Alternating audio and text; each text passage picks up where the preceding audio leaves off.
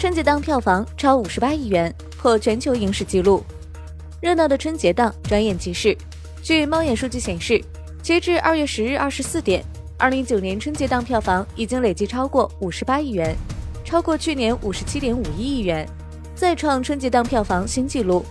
大年初一的单日票房更是达到十四点五四亿元，打破去年单日票房纪录。这也是全球影史单日单区票房首次突破二亿美元大关。其中，《流浪地球》累计票房超过二十亿元人民币，夺得冠军宝座，同比二零一八年春节档冠军《唐人街探案二》的十九点一亿元增长了百分之五。紧随其后的是《疯狂的外星人》十四点四五亿和《飞驰人生》十点四零亿。周星驰的电影《新喜剧之王》五点二九亿的表现不如预期，口碑两极分化严重。电影争夺战的背后也是多方资本的博弈。据证券日报统计。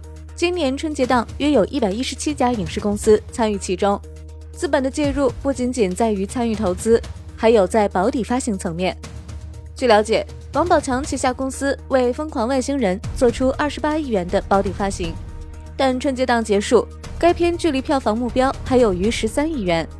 一位资深电影分析人士表示，《疯狂的外星人》口碑不及预期，很难触及二十八亿元，王宝强或因天价保底局赔惨。